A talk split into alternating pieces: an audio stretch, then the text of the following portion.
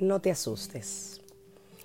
En el amor no hay temor, sino que el perfecto amor echa fuera el temor, porque el temor lleva en sí castigo, donde el que teme no ha sido perfeccionado en el amor.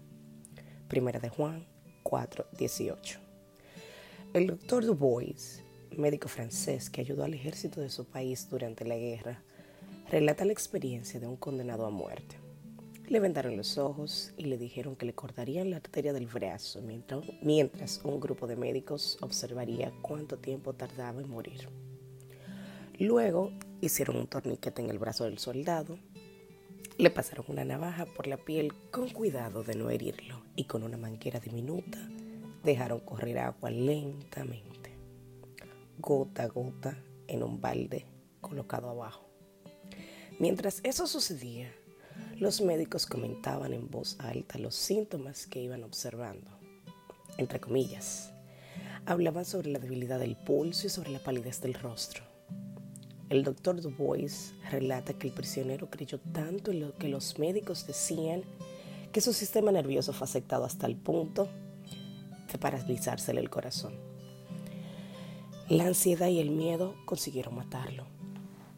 Este es un caso extremo de lo que el miedo puede hacer en la vida de una persona. Pero andando por las calles, existen miles de muertos vivos por causa del miedo. Es gente que no logra construir nada, que está paralizada por el temor y la ansiedad. No crecen, no se desarrollan, no sueñan, no construyen, simplemente vegetan. Cuando el miedo y la ansiedad se apoderan de una vida, la hacen improductiva. El Señor Jesús relató en una ocasión una parábola que tiene que ver con la productividad. Es la parábola de los talentos. En ella uno de los hombres respondió a su maestro, tuve miedo y fui y escondí tu talento en la tierra. Mateo 25, 25. El fin de esta triste vida fue un agujero en la tierra. Hay mucha gente en este mundo que no hace otra cosa sino que agujeros en la tierra.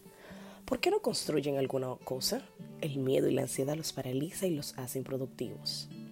¿Qué hacer si temores ocultos y ansiedades íntimas perturban tu vida? Primero, deja aflorar tus miedos. No huyas de ellos. Encáralos, reconócelos y acéptalos. Después de tener conciencia de ellos, coloca tus ojos en Jesús y pregúntate a ti mismo si lo peor que puede haber sucedido con Jesús fue la muerte en la cruz, se transformó en algo tan maravilloso como mi salvación. ¿Por qué no puedo yo también transformar el miedo y la ansiedad en algo lleno, de significado como el deseo de luchar y vencer?